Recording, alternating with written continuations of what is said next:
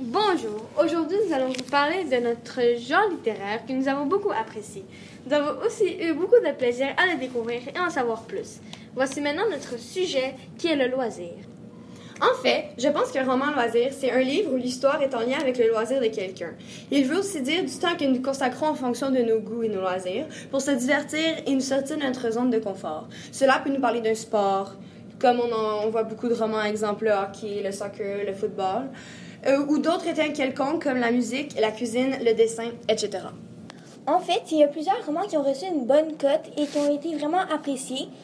Euh, des romans qui parlent de loisirs, comme Planche d'enfer, À l'assaut du roi, Balle de match, Aldo et le ballon d'or, euh, Prince du tennis, le numéro 7 contre les Bruins, Le pari des Maple Leafs, Touché, La fraternité du rock, du rock désolé, Gamer, Les foot furieux, Angel Voice et moi et les Aquaboys.